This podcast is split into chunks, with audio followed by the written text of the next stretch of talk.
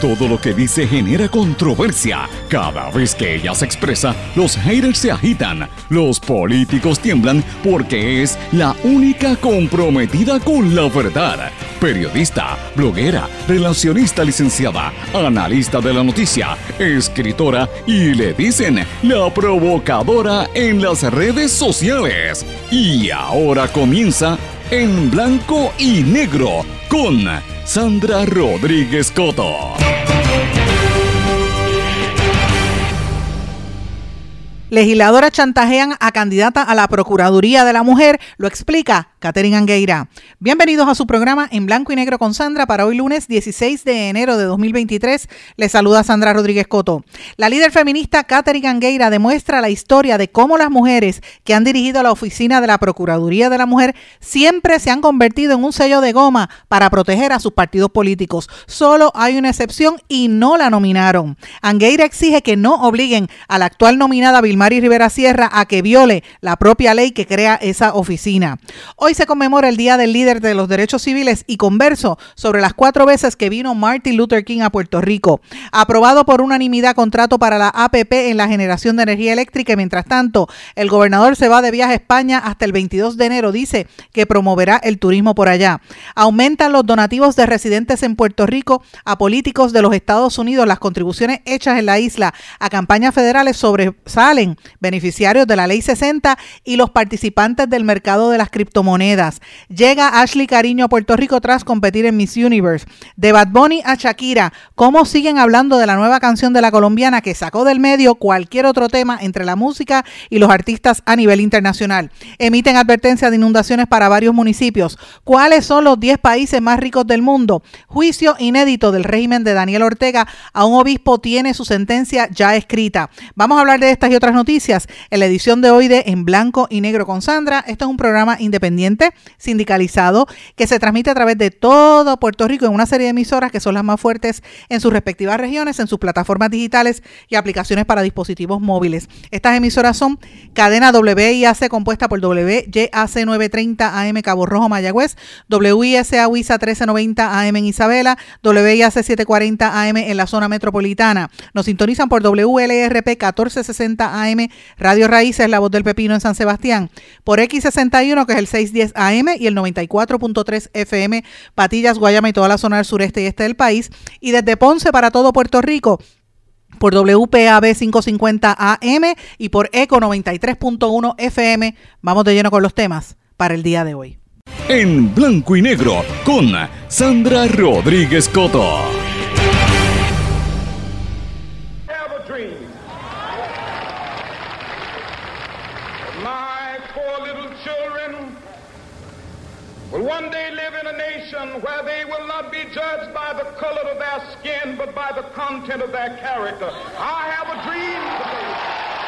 Muy buenas tardes y bienvenidos a este su programa en blanco y negro con Sandra, mis amigos. Y sí, esa era la voz del reverendo Martin Luther King. Hoy se conmemora otro año más de vida de este gran prócer de la humanidad, porque ya no es ni siquiera de Estados Unidos, es de la humanidad, una figura legendaria que luchó toda su vida y se convirtió en el vocero, en el líder más visible del movimiento de los derechos civiles desde el año 1955 hasta el momento en que lo asesinaron en el 1968. Este afroestadounidense hijo del primer activista y ministro de Derechos Civiles, se desarrolló en un momento en donde la nación americana estaba profundamente polarizada, donde había una segregación racial y donde asesinaban a los negros y a las minorías sencillamente por ser minorías.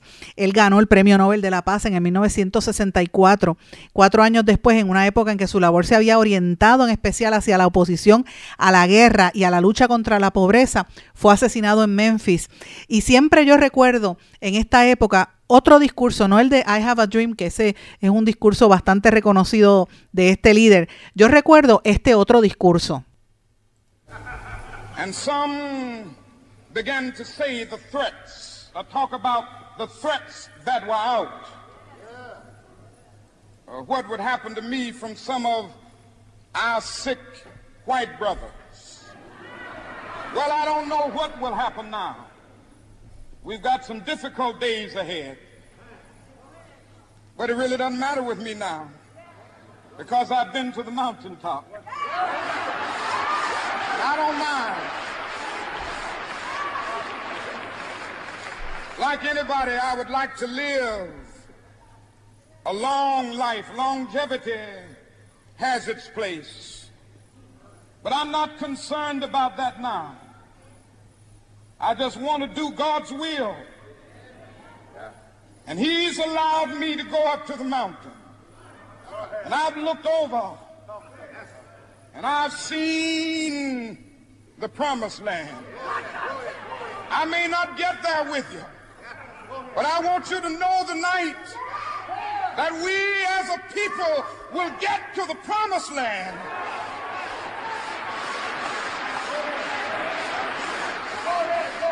So I'm happy tonight. I'm not worried about anything. I'm not fearing any man. Mine eyes have seen the glory of the coming of the Lord. Qué mucha palabra profética dijo Martin Luther King sin saber que horas más tarde iba a ser asesinado en Memphis. Él eso, eso hizo ese discurso que a mí siempre me mueve. I've been to the mountaintop evocando, ¿verdad?, el pasaje bíblico de que de, de cuando llega Moisés, ¿verdad?, a ver el, el, el, futuro y no llega a ver la tierra prometida. Y él dice que él llegó a la montaña y vio la tierra prometida donde había igualdad. Muchos años después, Estados Unidos tuvo un presidente eh, birracial afrodescendiente en Obama y eh, aquel momento histórico también uno tiene que pensar que mucho había movido la nación americana de un estado totalmente segregado hasta ese momento en donde eligen a un eh, birracial afrodescendiente, ¿verdad? Eh, pero ahora en este, en este momento donde estamos viviendo uno tiene que reflexionar dónde está la nación americana, cuánto ha adelantado o ha atrasado en esto. Precisamente ayer asesinaron a uno de los hermanos o parientes de una de las representantes del movimiento Black Lives Matter. Y uno tiene que pensar dónde está la nación eh, y si, si en efecto estas polarizaciones, no solamente hacia los afroamericanos, sino hacia los latinos, más que nada, perpetúan. Y yo quiero poner en, en, perspectiva brevemente esto, porque la gente habla de Martin Luther King, no recuerda que Martin Luther King visitó a Puerto Rico en cuatro ocasiones. La primera vez fue en junio 27 del 1960, cuando hizo una parada aquí de camino a la décima asamblea de la, Alianza Mundial Bautista en Brasil Después vino el 28 de junio al 3 de junio de 1960, luego visitó Buenos Aires, Caracas, etcétera, y estuvo aquí en cuatro ocasiones en Puerto Rico.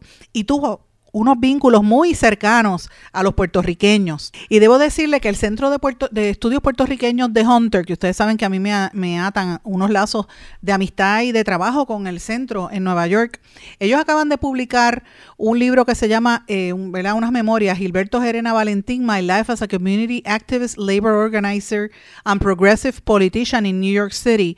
En español se titula Soy Gilberto Gerena Valentín, Memorias de un puertorriqueño en Nueva York donde él habla de todas las marchas que hizo en el 1963, los puertorriqueños eran parte integral de ese proceso de los derechos civiles y marcharon mano a mano con Martin Luther King. Y él vino, como dije, a Puerto Rico en varias ocasiones, invitado por eh, organismos como la Convención de Iglesias, que vino aquí de los evangélicos. Él estuvo en la Universidad Interamericana y él tuvo una participación directa porque hubo negros puertorriqueños que fueron parte de la lucha, que a veces en la historia norteamericana no se conoce, no se destaca.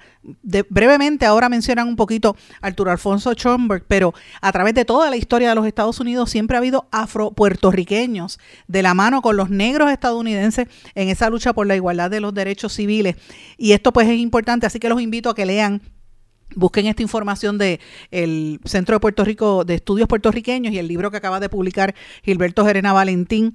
Eh, soy Gilberto Gerena Valentín, Memorias de un puertorriqueño en Nueva York y cómo en el, el 50 aniversario de la marcha eh, por, ¿verdad? por los derechos civiles, cómo, cuál fue la participación de los puertorriqueños en ese, en ese movimiento y cómo lograron también mover, movilizar puertorriqueños de Nueva York para que fueran a apoyar allí. Y ustedes ven, las fotos son históricas, todos estos puertorriqueños con las pavas de los años 50, ¿verdad? Caminando en, en Washington. Y esto pues lo relegan de la historia de los Estados Unidos porque obviamente este, a veces también hay que, no podemos negar que ha habido como un poco de, distanciamiento a través de los años con los sectores de los afrodescendientes y esto es una parte de la historia que es importante que la gente la sepa. Los recomiendo que lo busquen. Más recientemente, eh, los amigos de, de, Latino Rebels han hablado y han escrito sobre este tema. El Seminario Evangélico de Puerto Rico también ha escrito en la mesa de diálogo Martin Luther King, que precisamente lleva ese nombre en honor al, rol que tuvo Martin Luther King aquí en Puerto Rico y,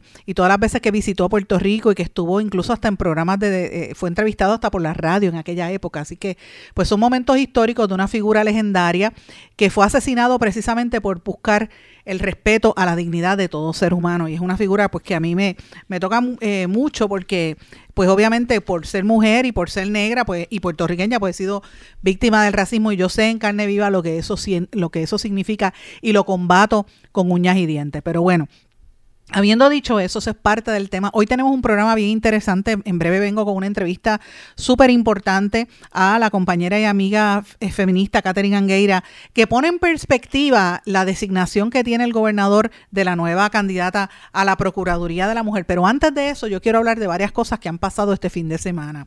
Fue aprobado por unanimidad el contrato para la APP en la generación de energía eléctrica. Y lo interesante es que lo hicieron, lo dijo lo informó el, director de las alianzas eh, público-privada y lo dijo de una manera, Fermín Fontane, sin dar explicación, sin dar, eh, eh, ¿verdad? Dice que lo aprobaron por unanimidad, pero no eh, no han explicado qué es lo que hay detrás de todo esto. Y Puerto Rico con esto pierde lo poco que quedaba de la Autoridad de Energía Eléctrica. O sea, ya todo se privatizó y la prensa regular se ha limitado a decir que se privatizó, pero no encontramos, no, no veo ese enfoque de, de, lo que falta, ¿verdad? De, de cómo fue ese proceso. Esa es una noticia importante que ocurrió este fin de semana.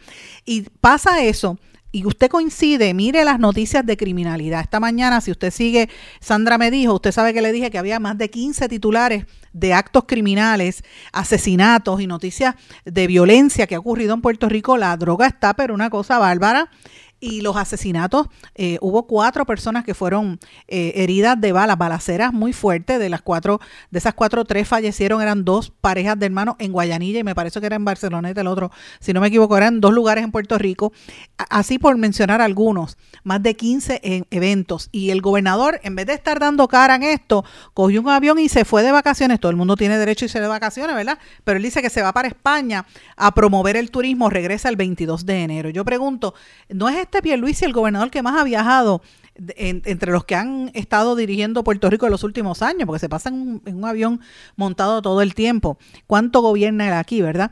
Eh, él dice que va a, a, promover a Puerto Rico y esto coincide con otras noticias que están pasando importantes en Puerto Rico. Por ejemplo, hoy el nuevo día trae, y los invito a que lo lean, la ambiciosa agenda de Roosevelt Roads, cuáles son los nuevos proyectos para la antigua base naval en Ceiba y cuánto está el gobierno invirtiendo en infraestructura crítica en los terrenos. Vienen unas inversiones multimillonarias en una marina, un frente marítimo, vienen hoteles, aquello allí se va a desarrollar grandemente y siempre ha habido planes, pero han pasado muchos años y no acaban de pasar, pero el nuevo día está anunciándolo. También se anuncia, y también lo trae el nuevo día, un aumento histórico en el Seguro Social para los que reciben el, beneficio en Puerto Rico de casi un 8.7% de aumento y un artículo que me pareció fundamental, que vamos a estar oyendo de esto en toda la radio esta semana, ha aumentado un 60% los donativos que hacen gente que vive en Puerto Rico a políticos y campañas en los Estados Unidos. Pero mire qué cosa más interesante.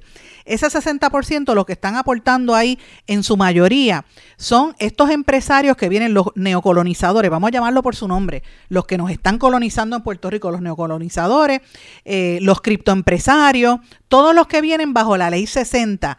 Esa es la gente que más dinero está dando fuera de Puerto Rico. Eh, hay puertorriqueños también allí, o sea, usted sabe que estos eh, informes se reparten y se distribuyen y se comentan cada cierto tiempo, usted lo puede buscar, son documentos públicos, eh, a quienes son los políticos a los que más dinero le están dando, a, a varios congresistas, a varios gobernadores, pero qué cosa más irónica que siempre sean, que en esta ocasión no solamente sean los de aquí, sino sean los que están beneficiándose con, ¿verdad? Con, con quedarse con la economía de Puerto Rico y no rendir tributo aquí.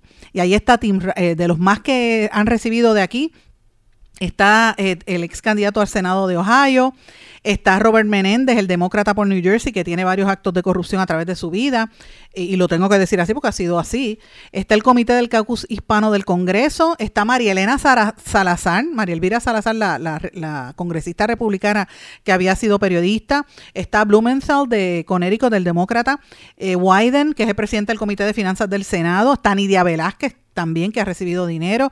Y hay una serie de PACs y super PACs, incluyendo este, contribuciones individuales de más de 4.2 millones de dólares a nivel individual eh, que se han estado otorgando en los últimos años. Y usted sabe que todo eso es para los beneficios directos, ¿verdad?, de quien está aportando ese dinero. Es importante que esto trascienda. Pero la prensa local le ha prestado más atención al certamen de Miss Universe, que Puerto Rico no quedó entre las primeras tres, quedó entre las primeras cinco, pero pues pasó otra más, un por poco más, con Ashley Cariño, que todo el mundo está destacando su, eh, ¿verdad? Su, su, labor, una muchacha que se nació aquí pero se crió en Estados Unidos y representó a Puerto Rico, me parece que muy dignamente hizo un buen papel, pero evidentemente el certamen ha cambiado mucho, de hecho cambió hasta de dueño, ahora es una dueña que no es norteamericana, así que esto va a plantear, plantear problemas eh, y cambios en esa estructura, pero ese es el tema que le han dado, ese y el tema de lo de Shakira, que todavía sigue hablando la gente de la de la tiraera de Shakira a su ex marido y de cómo ha respondido Piqué haciendo, montándose en un carro Twingo, eh, mostrando los casios, ¿sabe? Eh, ¿Cómo sigue este chisme? Como si esto fuera aportar algo a Puerto Rico o aportar a, nuestra calidad de vida. Eh, y no destacan dos cosas que quiero mencionarlos y los invito a que las lean. Cinco millas trae hoy que las ventas de autos cayeron un 4.3% el año pasado. Eso significa que usted va a ver los dealers de autos desesperados vendiendo. Y número dos, eh, República Dominicana superó 8 mil millones en dólares de ingresos por turismo en el 2022. Esto lo trae el Post Antillano y se los traigo para que lo busquen porque es que demuestra cómo ¿Qué está pasando que nosotros no nos damos cuenta en nuestro entorno? Aquí hablamos, por ejemplo, de la criminalidad y pensamos en Puerto Rico y no miramos que en Jamaica hoy mismo está reportando, busque la prensa, usted no me cree a mí, busque la prensa de Jamaica para que usted vea que allanaron en Kingston una embarcación con 80 millones de dólares y toneladas de cocaína. Compare todo lo que ha pasado en la República Dominicana recientemente y lo que está pasando aquí hoy, que acogieron hasta un cargamento también. Nadie menciona eso y eso es una prioridad que debería estar en la discusión pública por encima de Shakira, por encima del mismo universo y no lo hablamos. Otra cosa importante también, y esto lo trae, eh, es Noticia PR. Eh, Casa Pueblo, que está montando lo que ellos le llaman cucubanos, que son sistemas energéticos en diferentes áreas, en diferentes casas en adjuntas, que es importante, y destaco dos temas adicionales la lucha en Vieques, que lo destaca el, medio Todas, y que el Congreso eh, habla de, ¿verdad? Hay un grupo de viequenses que quiere que, compensen a los viequenses por los daños a la salud ocasionados por los años de la Marina de Guerra allí. Y en, eh, en Humacao, esto lo dice el periódico Presencia, y es lo mismo que dijo Prensa Sin Censura la semana pasada de Río Grande, pero me refiero ahora a Humacao. La comunidad está preocupada por la alta cantidad de caimanes que hay en esa zona. Y yo le pregunto si usted ha escuchado alguna autoridad del gobierno hablando de esto, que pone en peligro la vida de las personas. Así que esto es un panorama de las noticias de lo que hemos estado hablando, pero quiero conversar brevemente sobre lo que está pasando y qué, cuáles son los nombramientos, específicamente el de la Procuraduría de la Mujer, que va a estar bajo fuego en los próximos días. Y regresamos en blanco y negro con Sandra. Bueno, mis amigos, hoy yo les recomiendo que busquen el periódico El Vocero. Como todos los lunes, la feminista, mi amiga Catherine Angueira, publica sus columnas allí todas las semanas y hoy tiene una columna muy importante que la titula Se busca Procuradora de las Mujeres. ¿Y por qué he querido hablar de este tema? Porque es un tema que ha estado en la discusión pública en los últimos días y va a continuar en la medida en que eh, se acerque ¿verdad? la evaluación de este nombramiento. Y a mí me parece sumamente importante que en la discusión que se está dando de una manera incluso hasta superficial, eh, un poquito superficial porque se ven los titulares, no entremos en, en, el meollo de los asuntos. Y para eso he querido traer a Catherine Angueira para que nos hable un poquito y reflexionemos sobre su columna. Catherine, bienvenida en Blanco y Negro con Sandra. Siempre un gusto conversar contigo, Sandra, y dirigirme a la radioaudiencia que te sigue siempre muy animadamente. Muchas gracias a ti. Mira, Catherine, estaba eh, leyendo tu columna, la leí bien temprano, y me parece importante destacar, ¿verdad?, la, el tracto histórico que, que mencionas sobre otros proyectos, ¿verdad? Y cómo, y, y, cómo fue que, cómo se ha hecho la, la, la, designación, ¿verdad?, de otras procuradoras en el pasado bajo distintos gobiernos, como por ejemplo cuando pasó bajo Wanda Vázquez y otros. Me gustaría que, que hiciéramos como un, que hicieras a, nuestro radio escucha un, como una reflexión para empezar. ¿Es importante esta posición? ¿Por qué es importante o no es o ya ha perdido la relevancia que debería tener esta Procuraduría de la Mujer? Bueno, para empezar, Sandra, eh, tenemos que retomar cuando se abrió la oficina de la Comisión de Mejoramiento de los Derechos de las Mujeres que estaba adscrita a la oficina del gobernador originalmente y después pasa a cambiarse el nombre a la Comisión de Asuntos de la Mujer. En la medida que la ley anterior estaba sujeta a directamente la oficina del gobernador, no tenían la independencia de criterio para realmente sentirse libres autónomamente para fiscalizar, porque le tenían que responder de todas maneras al gobernante de turno.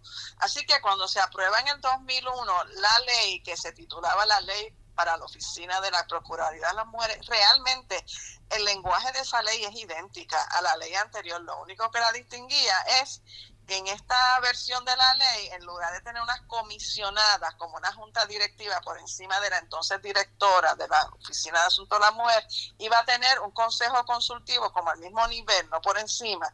Y no iba a estar adscrita a la oficina del gobernador porque el resto de la ley realmente lee igual que la anterior. ¿Qué sucede? Previamente esa oficina nunca había este, activado y yo fui bien crítica por muchos años públicamente de por qué es que ellas no se acababan de dedicar a la que es la función principal de esa oficina, que era fiscalizar la implementación de la política pública con respecto a el discrimen por razón de género. Eso implicaba que fiscalizar, eh, que había que investigar. Investigar es abrir procedimientos cuasi judiciales. No es hasta que llega Wanda Vázquez, que parece sí hacer que ya sí me escuchó sobre eso, que se empieza finalmente a abrir esa dimensión de la oficina que se supondría que estuviera radicando querellas para investigar administrativamente y si fuera necesario referir los hallazgos al Departamento de Justicia para poder procesarlos criminalmente los casos que así lo implicara. De hecho, la ley al final en el artículo 20, si no me recuerdo, cita directamente que incluso si se encuentra que una persona entorpezca, impida, de alguna forma prohíba el cumplimiento con el alcance de esa ley, puede acusado por un delito menos grave, con una que eso conlleva encarcelamiento por seis meses y o este, una multa de hasta cinco mil pesos. Así que esa ley tiene garras. Lo que yo señalo en la columna que publiqué hoy en el periódico El Vocero, como bien se titula, se busca una procuradora de las mujeres, es que realmente esa oficina siempre se ha hecho de la vista larga para no mirar cuando son sus propios correligionarios partidistas que son los que debían de estar investigando, con la excepción de una persona, que podemos entrar a discutir pero, Pero, pero te, quería mencionar para los amigos que están escuchando, es importante esto que estás planteando porque ahora mismo la discusión pública se, se ha centrado, por lo menos en los últimos días, cuando hablan de este tema, en si la candidata, ¿verdad?, que ha nominado al gobernador, es una persona que, que cree en, en la, lo que algunos sectores le llaman la ideología de género, ver si es feminista o no es feminista, si creen el aborto o no creen el aborto, pero no entra al meollo de lo que debería ser esa oficina, porque casi siempre se ve la oficina de, de la Procuraduría como un tema de violencia doméstica, olvidando otros aspectos. Y a mí me parece crítico y súper importante esto que tú acabas de hacer, Catherine, porque el, el analizar cuál ha sido la ejecutoria de estas otras, ah, ¿verdad? De estas, de las anteriores, eh, y cómo han utilizado a veces el puesto para, digamos, para hacer campañas eh, de venganza en contra de, los opositores, porque el es una que cuando la fueron a nominar, y tú lo mencionas en la columna, Juan Dalmau del PIB la confrontó, fue el único que le cuestionó, entonces ella después vino y le puso una querella a él cuando era este procuradora de las mujeres. O sea, qué, qué, cosa... Eh, ahora, no miran la viga en el ojo en el ojo propio, mira, mira la viga del, del, del ajeno. Exacto, así que yo en la columna que publicó en el vocero, este, enumero una serie de casos para refrescarle la memoria porque eh, cuando se estuvo, y yo participé activamente en contra de José Ronaldo Jarabo porque yo en ese momento le estaba prestando servicios profesionales a quien alegaba ser la víctima de José Ronaldo Jarabo. Así que en ese momento quienes dirigían la Comisión de Asuntos de la Mujer se mantuvieron silentes y no activaron lo que la propia ley en aquel momento también lo, lo, incorporaba, era abrir una investigación administrativa para ver qué es lo que había hecho, si él se había extralimitado en sus funciones y había entonces de alguna otra forma haber agredido este, de una manera indebida violentando el Código Penal de Puerto Rico, pero también administrativamente lo que es el discrimen por razón de género. Y eso, cuando las populares estaban entonces a cargo de ahí, si no más recuerdo, fue Yolanda Sayas de Fernó que ocupaba esa posición, que tenía una amistad personal también con Arabo, ella y su esposo. Así que dentro de eso se ve el conflicto de interés. Posteriormente surge el caso de Ramón Luis Rivera Padre, el, alcalde entonces de Bayamón, el padre, este, donde yo soy la persona, y eso es público, que presté el servicio a la alegada víctima.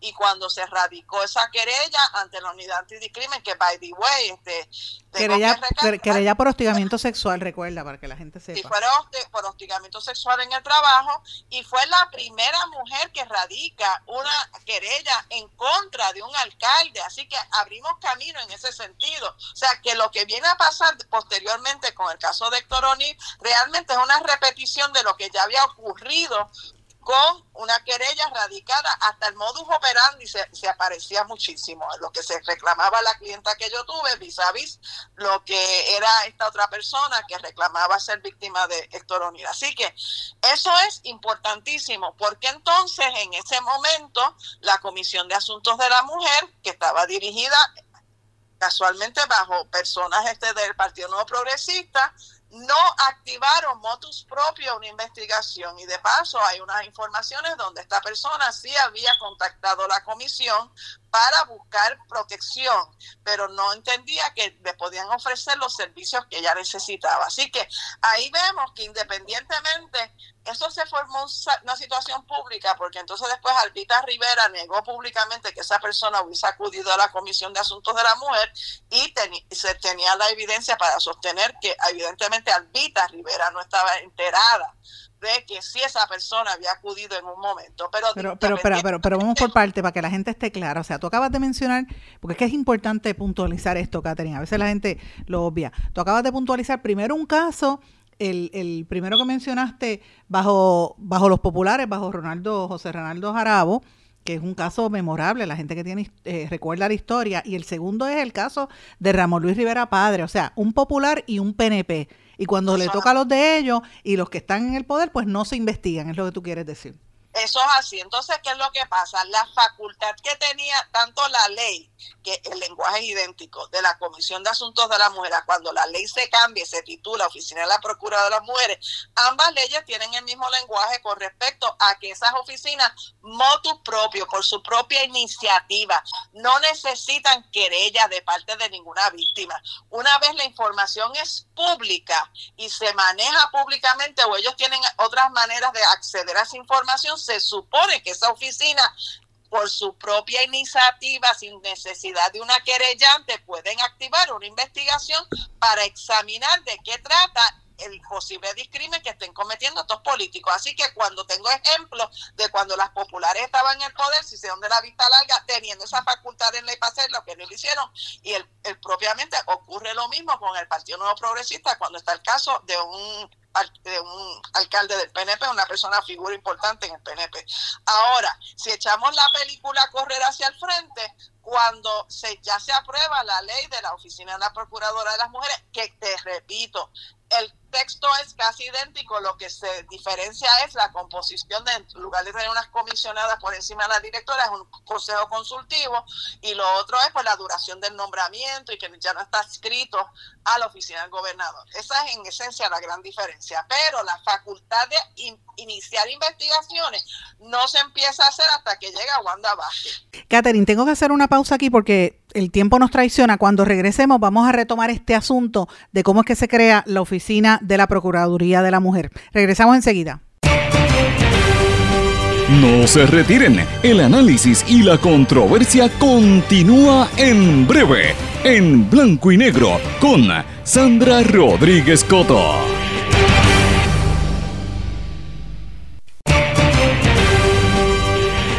Y ya regresamos con el programa de la verdad, en blanco y negro, con Sandra Rodríguez Coto. Y regresamos en blanco y negro con Sandra. En el segmento anterior estábamos hablando con la líder feminista Catherine Angueira de cómo es que se crea la oficina de la Procuraduría de la Mujer. Es, es interesante este punto porque la gente piensa que la oficina de la Procuraduría está solamente para para recibir casos de violencia doméstica, no para hacer este componente de investigación. Entonces, a mí me llama la atención que, fíjate como tú me, mencionas en la columna, empiezas por lo que han hecho gobiernos populares y PNP, pero mencionas también otros casos específicos, el caso del chat, el caso del Erciboria. Me gustaría que entraras en detalle sobre esto. Ok, pues entonces, ¿qué sucede? Echando la película para el frente, cuando la primera procuradora de las mujeres, ya con ese título, fue María Dolores Fernó, ¿qué fue lo primero que ella hizo? Fue, ella eh, lo que quiso fue eliminar la bandera de los Estados Unidos de las oficinas e hizo la bandera que se considera más a favor de la independencia de Puerto Rico, ¿verdad? Del azul celeste, si no me recuerdo, esa es la bandera que ella puso. Los PNP molestos este, porque no se estaba siguiendo con el protocolo oficialista, ¿verdad? De que tienen que usarse ambas banderas y el llamado que ella hace para usar esa oficina para promover la independencia de Puerto Rico, se molestaron y fueron y reclamaron que había que usar la bandera de los Estados Unidos. Así que la licenciada Fernós, que en paz descanse, en lugar de, de, entrar en esa oficina para acoger y cobijar a todas las mujeres en Puerto Rico, hizo un acto afirmativo desde la perspectiva perspectiva de la política de que esa oficina iba dirigida a propiciar la independencia para Puerto Rico, que esa no es la función de esa oficina tampoco. Y lo importante de eso es que dentro de las figuras que sí participaron de ese acto que le trancaron las puertas de cristal y entonces ellos empujaron las puertas y se estilló la puerta. Entonces digo que la, la rompieron con fue una turba, la rompieron con una, con una, con el asta de la misma bandera. De, la bandera. Pero ¿cuál es la importancia que tiene eso hoy día? Que dentro de ese grupo estaba Tomás Rivera Chávez y yo no me recuerdo. ¿Recordarás esa película? Yo tengo el video, no, no recuerdo si él estaba en el grupo, pero sí recuerdo a Edwin Mundo y a, y a Carlos Pesquera, que fue el que llevó la turba allí. Jennifer González también estaba. Así que, ¿qué es la implicación que tiene eso hoy día? Hoy está el senador Tomás Rivera Chávez sentado en el Senado y es una de las voces principales que está este, expresándose afirmativamente en contra de nombrar a cualquier persona que pueda de alguna manera atender alguna alguna tendencia según le llama todos los epítetos que él pone pero que realmente no es, que no son estadistas entiende así que eso es una secuela del principio de la de implantación de esta nueva ley. Pero vamos a otros casos. Yo lo que quiero señalar es que aquí acomodaticiamente las personas que han ocupado esas sillas nunca han querido investigar a sus propias personas que son afines con ellas políticamente en cuanto al estatus político de Puerto Rico o al partido que pertenece. Otro de los, de los ejemplos que yo traigo a relucir es el caso del chat, ¿verdad? El caso de los chat brothers, donde casualmente también tú fuiste este, eh, víctima en ese chat de lo que es la burla y la mofa de forma sexista, ¿verdad? Y racista. Pues ahí, había materia de sobra en ese chat para abrir una excelente investigación administrativa por parte de la Oficina de la Procuraduría de las Mujeres, que en ese momento ya estaba Lercy Borias cuando se divulga públicamente, se filtra esa información a la prensa. Pues entonces ella, ella hizo caso omiso. ¿Dónde está la investigación que abrió Lercy Borias para repasar si el contenido de ese documento de más de 800 páginas tenía o no material que yo insisto que es sexista, que reflejaba y permeaba el, discrimen por razón de género de las personas que estaban en Fortaleza. Y eso era bien importante. ¿Por Porque yo señalo que después de todo, ese era el trasfondo que se utilizó, esa era la actitud real de las personas sentadas en Fortaleza que se hicieron de la vista larga en el caso que hubo reclamos de posible hostigamiento sexual en el trabajo en la compañía de turismo. ¿Y qué pasó en la compañía de turismo? Eso es importante. Eso es importante este caso también porque la entonces eh, procuradora de las mujeres, licenciada Carmen Lebrón, que ocupó esa silla porque no confirmaron a, a la señora Aymar, ¿te acuerdas de Sí, me acuerdo. Entonces ella no fue confirmada, así que quien asume para todos los efectos esa posición este, es Carmen Lebrón. ¿Qué sucede? Carmen Lebrón sí incoó una investigación administrativa sobre los que se estaba reclamando públicamente con respecto a posible hostigamiento sexual en el trabajo en, la compañía de turismo y ella, yo tengo copia del documento de una orden de mostrar causa donde ella le advierte a la compañía de turismo, tienen un, un término corriendo, ¿verdad? Para mostrar causa, mostrar causa porque de lo contrario se le advierte que ustedes pueden ser multados por incumplimiento con la política que prohíbe el hostigamiento sexual en el trabajo. ¿Qué sucede? Se hace una investigación al día de hoy, y yo me carteé con las personas en prensa en ese momento de, esa oficina para que se me diera acceso al informe, que ella rinde un informe donde hay unos hallazgos positivos. Ese informe nunca se hizo público propiamente, pero cuando entonces en el chat, refiriéndonos al chat nuevamente, a la novela del chat, ¿verdad? En esa novela que ellos escribieron motus propio en ese chat, que son personas que estaban pendientes siempre sobre el caso de Marazzi, ¿te acuerdas? Que era una persona que había sido este, un agresor de violencia doméstica. Marazzi era Marazzi el del Instituto de Estadísticas, que ellos empiezan a, perseguir también públicamente y sale ahí en el chat. Claro, pero ellos en ese chat están pendientes de cuándo es que la colectiva feminista y otras feministas se van a expresar en contra de Marazzi, pero ellos estaban pendientes en el caso de turismo y se mofaban de la licenciada Carmen Lebrón con con íconos parecidos al que usaron contra ti también, Sandra, mofándose de ella por, ustedes por ser mujer y pues por la imagen de ustedes física, ¿verdad? Pero dentro de eso, en esa burla, ellos están pendientes de cómo hay que designar a Lerciboria, eso está en el chat. Y cuando finalmente eh, Lerciboria es designada a esa posición, y mi recuerdo que quien la designa después de todo es, eh, este Ricardo Rosselló Nevares, ¿verdad? Pues entonces, ¿qué es lo, de las primeras cosas que hace Lerciboria sentada ya en esa oficina como procuradora?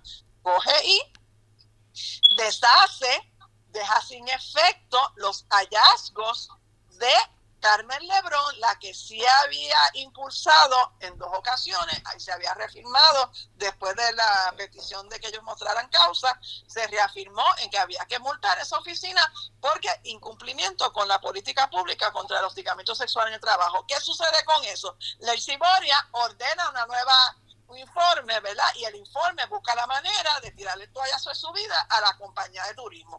Así que, ¿qué es lo que sucede con esto? Cuando ella había ido ante la subida de confirmación que presidió, en este, no, no presidió, pero que estaba presente el senador Juan Dalmao del PIB, yo recuerdo, y si buscan el video, ese video existe, cuando él la pasa por la piedra, como decimos popularmente. ¿Por qué? Y le está cuestionando. Mi recuerdo es que la cuestionó con respecto al caso este de, turismo, ese es mi mejor recuerdo, pero también la cuestiona sobre un caso de violencia doméstica que él había intervenido. Ah, en, Culebra o en Vieques, una de las islas municipios, sí recuerdo también. Así que, ¿qué es lo que pasa? Posteriormente, el país completo vimos cómo el PIB fue deficiente también cuando hay unas jóvenes que alegaban haber sido víctimas de acoso laboral y posible hostigamiento sexual. Y ahí entonces Juan Dalmao se vira al revés, ¿entiendes? Y Juan Dalmao, en lugar de públicamente haber dejado saber de que la persona que se estaba imputando tras bastidores, ¿verdad? que había sido el acosador laboral, después de todo, había trabajado en su oficina como senador. Y de repente a Juan Dalmau le entra el propio síndrome de tratar de proteger a las personas que eh, eran allegados a él y no es firme tampoco. Y el PIB se, dio cuenta el país completo como el PIB también fue deficiente en el manejo de ese caso públicamente. Sí, pero fíjate, pero es interesante lo que tú planteas porque eh, obviamente todo el mundo, y en estas elecciones le van a caer arriba al PIB con ese tema, definitivamente, eh, del falocracia, del chat de falocracia, pero así es como lo llama Tomás Rivera Chats. Pero qué ironía que fue la misma Lercy Boria que él la cuestionó, ¿verdad? Que después él le cayera arriba y le, intentara poner una querella a Catherine. Y es, un, es parte de la, de, volvemos, de parte de la, de cómo se hacen estas campañas eh, y se protegen entre ellos mismos, porque ella no cuestionó ninguno de estos alcaldes, que hay un montón de querella contra los alcaldes.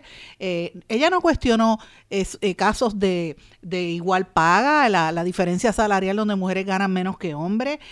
lo, lo, poquito que hablaba era, me refiero, me refiero a, a Lerciboria, en las campañas de publicidad donde salía ella con la barriga embarazada hablando de, de, violencia doméstica y del Día de la Mujer vestida de rosa. O sea, es que vamos vamos con la figura del Erciboria. Yo nunca entendí que el Erciboria tenía la, el trasfondo ni la capacidad para ocupar esa posición.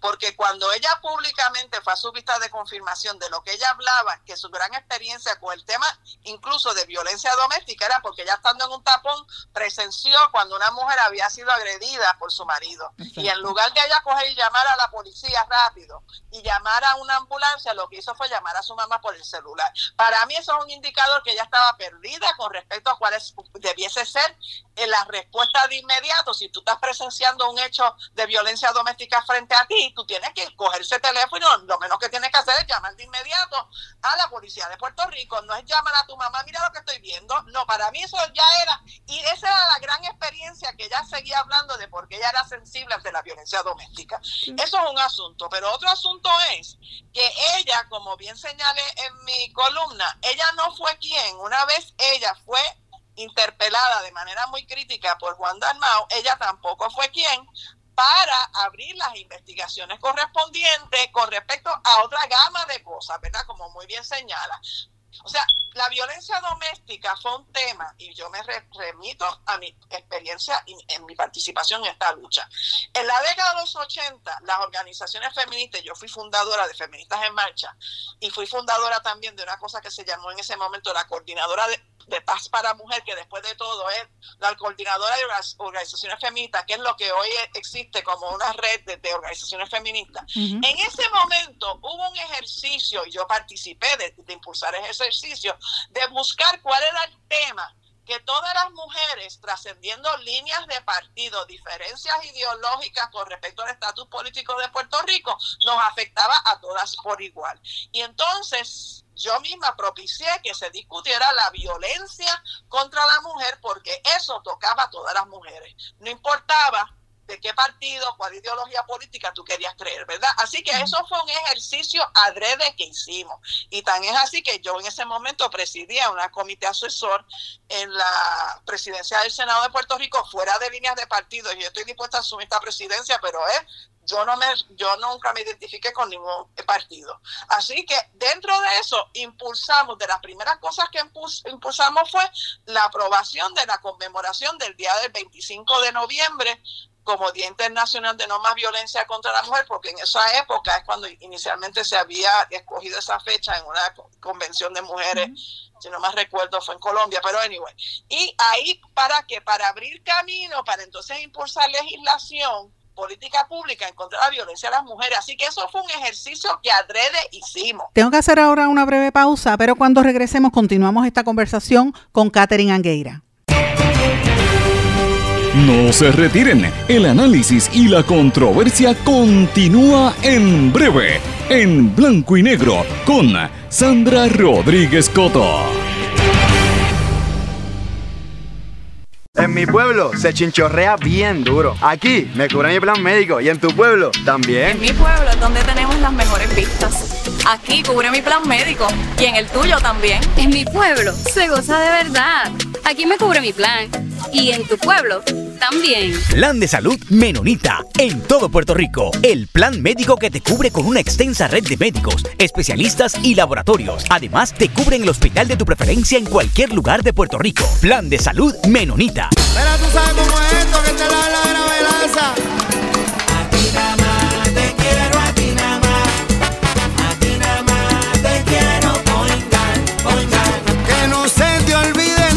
Vayas a olvidar. Márcalo, márcalo, yo quiero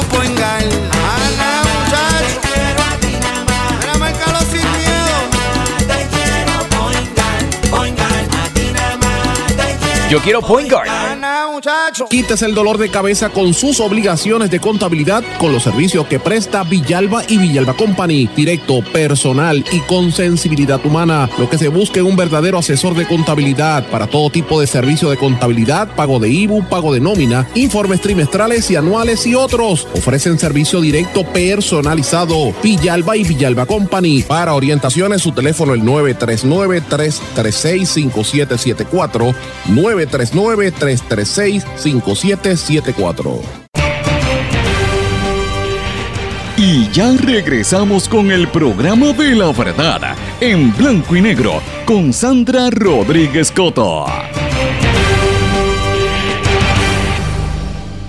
Y regresamos en blanco y negro con Sandra. Bueno, en el segmento anterior estábamos hablando con Catherine Angueira de cuáles eran los temas que unían a todos los sectores feministas desde extrema derecha a la izquierda, populares, PNP, independentistas, ¿cuáles fueron los temas que unieron a todos esos sectores para poder crear lo que hoy en día es la Oficina de la Procuraduría de la Mujer? Y de eso nos quedamos antes de irnos a la pausa. Para buscar la unión de voces de mujeres de diversidad de partidos y empezar a romper los lineamientos de esos partidistas para que entendamos que las mujeres nos, nos, nos impacta situaciones por ser mujeres, ¿verdad? Catherine, y, y- en, el, en el proceso que estamos viviendo ahora, que, que se repite, ¿verdad? Es lo mismo que tú has visto desde hace muchos años y lo hemos hablado en otras ocasiones aquí, pero en este momento donde están evaluando la posibilidad de nombrar o no a esta señora que ha, designado al gobernador, eh, a Vilmaris Rivera Sierra, ¿qué posibilidad primero tú le ves a ella? Y número dos, ¿cómo tú has visto esta discusión pública hasta ahora? Ok, pues primero que nada tengo que decir públicamente, yo no conozco personalmente esta, a, esa figura, ¿verdad? A Vilmari Rivera. Lo único que conozco es porque la he visto en conferencias de prensa junto a la nueva cepa de feministas, que son las que están activas ahora llamando conferencias de prensa. Ella pertenece a ese grupo de esa nueva generación, ¿verdad? Así que yo no conozco su trabajo, yo no conozco cuán responsable ha sido o irresponsable ha sido en eso de manejar las redes esas de albergues de mujeres y he buscado información tras bastidores para ver cuál era el hogar que ella supuestamente administró. Tengo unas información ahí que son medias nebulosas, así que no la conozco a ella. Pero en mi columna yo estoy criticando que después de todo el ataque visceral que ella ha recibido, que es por vía de levantar nuevamente este debate sobre la perspectiva de género, es, un, es un debate superficial. Es un debate superficial porque evidentemente las personas que están levantando ese debate o están asumiendo ese ataque contra ella es porque se alega que ya se ha de alguna forma expresado a favor de la perspectiva de género. Pues esas personas no conocen la ley, la propia de la, de la Oficina de la Procuraduría de las Mujeres. La propia ley que yo cito al principio de mi columna de hoy, estoy citando exactamente en los incisos donde se hace referencia que la persona que ocupa esa silla tiene que tener, número uno, independencia de criterio porque se supone que ya no está amarrada a la oficina del gobernador. Y dos, tiene que impulsar toda aquella política pública que tenga que ver con la equidad por género y desde un análisis de perspectiva de género. Ese es el lenguaje de la ley. Así que estas senadoras y estos senadores que están tratando de sa- sacar capital político, buscando eh, el voto de esos, esos sectores que están en contra de que las mujeres adelantamos en la vida, rompiendo los esquemas establecidos de, ser la esposa fiel, que nada más se va a dedicar a criar niños, a parir y a criar niños. Romper con ese esquema le es dolido a estas personas. Así que pretenden usar a esta, esta, esta oficina y pretenden chantajearla a ella para que ella diga públicamente que ella va a incumplir con la propia ley que crea esa oficina. Así que yo les tengo este, noticia a esas personas. Ellas podrán tener algún nivel de este, protección parlamentaria en su discurso público, lo que no pueden hacer es obligarla a ella a incumplir con la misma política pública que fue aprobada en el 2001 sin antes enmendar la ley, porque después de todo, como acabó mi columna diciéndole, ellos están reproduciendo con su verborrea el propio discrimen que se supone luche en contra de esa, esa oficina. Así que si esta señora, a quien no conozco, no tiene las faldas bien puestas para enfrentarse a todos esos senadores y senadoras y decirles, yo no voy, no voy, escúchenme, se tiene que sentar bajo juramento a decirle, yo vengo aquí, si ustedes me confirman, a hacer cumplir la ley. Y la ley me obliga a mí a investigar a todo el mundo que estén cumpliendo con los parámetros de lo que es el promover una política pública para prohibir el discrimen contra las mujeres y eso implica incluso si tuviese que investigar actuaciones de legisladores y legisladoras, también se supone que ya lo puede hacer. Eso- eso es Así que, ¿verdad? Y se supone que ella pueda incluso investigar al señor gobernador. Porque recordemos que al cierre de la campaña electoral hubo una joven que tú cubriste ese caso. Sí, que lo, acusó de hostigamiento sexual y lo taparon. ¿Y qué pasó con eso? De hecho, la amenazaron a la joven. La joven se ¿Dónde tuvo que ir. Borias nuevamente? ¿Dónde estaba Lercy Borias activando una investigación sobre esas denuncias que se hicieron públicamente? O sea, nuevamente, para que veas cómo se sigue repitiendo la, el mismo comportamiento de unas personas sentadas en una silla que no están dispuestas a investigar a sus correligionarios, con excepción, y ahí que tengo que hacer una excepción, de lo que hizo la licenciada Carmen Lebrón, que yo no tengo claro cuál es su ideología política, ¿verdad? Pero ella sí estuvo dispuesta a cuando surge la información pública en la compañía de turismo, abrir una investigación para ver si turismo estaba cumpliendo o no con su deber de haber pronunciado el protocolo y tener registrado cómo es el protocolo que tienen que seguir las víctimas para querellarse, ¿verdad? Y por ella haber hecho eso, se le corta su, su, ¿verdad? su interinato y acto seguido, si no más recuerdo la historia, se designa en receso, si no más recuerdo la historia, a Lercy Boria para entonces sustituir y sacar una vez y por todas a Carmen Lebrón, que es la que había abierto con mucho afán esa investigación. La única, que, la única que hizo su trabajo y que estuvo dispuesta a hacerlo, la sacaron precisamente por esto, porque quieren convertirlo ahí en sellos de goma. Catherine, el tiempo me traiciona, pero quiero decirle a los amigos que están escuchando que busquen el periódico El Vocero de hoy. La, la columna está en la sección de opinión. Se titula Se busca Procuradora de las Mujeres. Catherine, gracias por estar con nosotros aquí en Blanco y Negro con Sandra.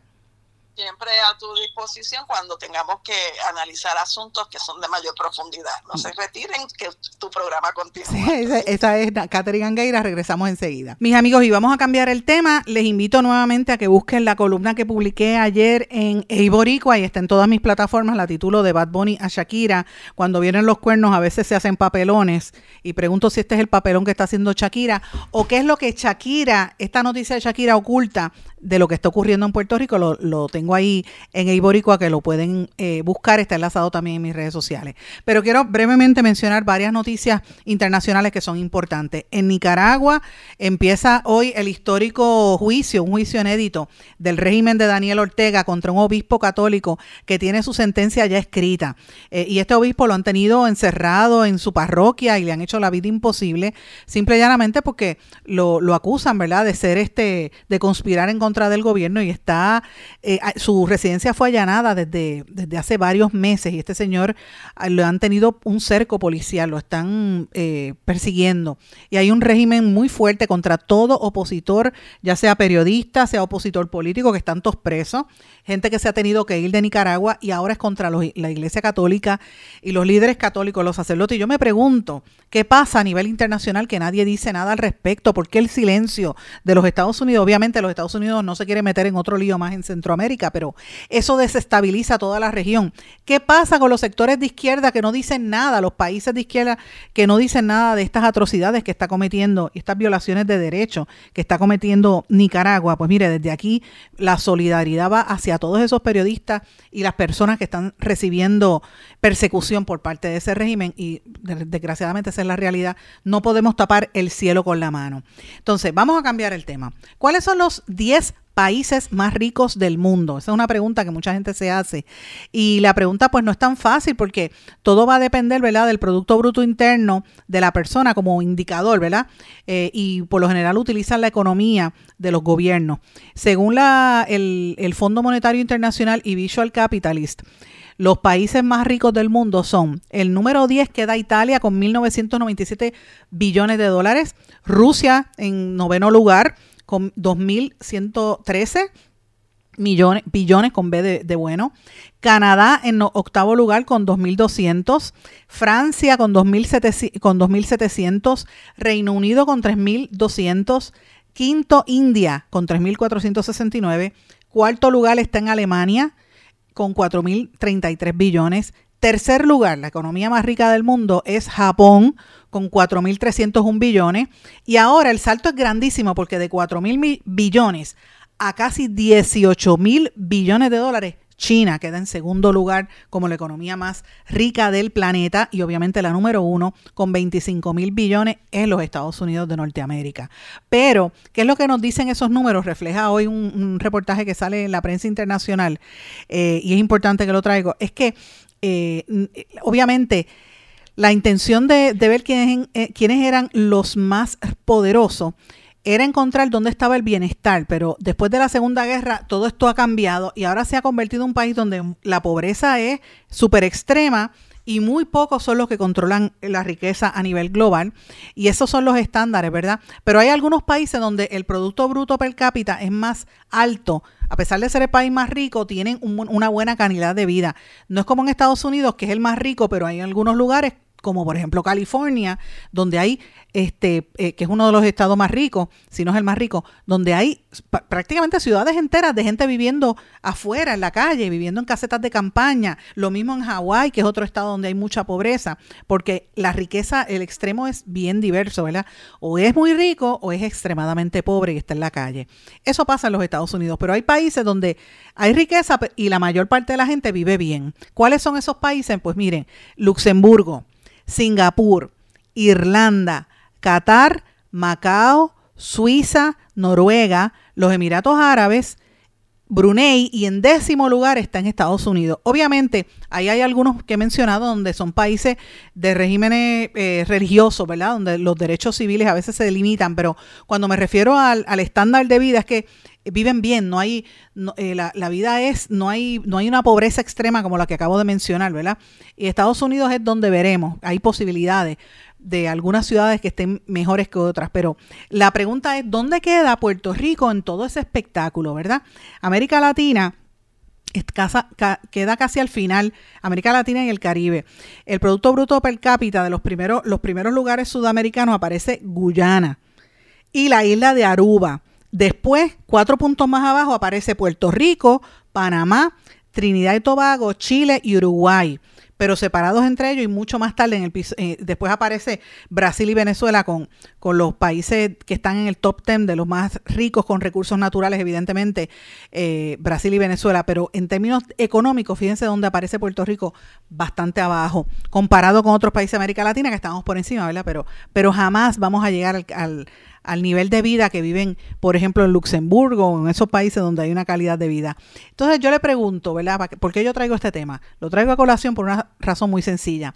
Ahora que estamos entrando ya en el año preelectoral, yo le pregunto si usted, alguno de los políticos que esté hablando por ahí, vociferando en los medios, habla de estas cosas y cómo mejora la incidencia de la calidad de vida. Escuche lo que dicen los políticos y usted va a llegar a su propia conclusión. Y la conclusión es que eh, los políticos la inmensa mayoría está más pendiente a su propia vida, a su bienestar, a ganarse el, el, dinero como legisladores o como alcaldes o como políticos, jefes de agencia, y no necesariamente en que haya una igualdad y que la gente en general mejore. Esa es la realidad. es una casta política la que nos gobierna y son los que están controlando el poder mientras cada día más gente pasa pobreza. Y eso hay que decirlo de, de plano. Aunque a la gente no le guste y aunque los políticos eh, brinquen, pero es la realidad están pendientes a sus intereses y no a los del pueblo. Con esto, mis amigos, termino por el día de hoy. No quiero tomarles más tiempo, pero quiero darle las gracias a toda la gente que me ha estado escribiendo a lo largo de estos fines de semana y en los últimos días. Y ya mañana le voy a anticipar con detalles dónde vamos a estar presentando nuestro libro, que esta semana hacemos las presentaciones en San Juan, en Ponce y en Aguadilla, pero esos detalles los traigo mañana en la edición de En Blanco y Negro con Sandra. Pendiente a mis redes sociales que vengo con un artículo en las próximas horas. Que pasen todos. Muy buenas tardes. ¿Se quedó con ganas de más? Busque a Sandra Rodríguez Coto en las redes sociales o acceda a en blanco y porque a la hora de decir la verdad solo hay una persona en la cual se puede confiar. Sandra Rodríguez Coto en blanco y negro.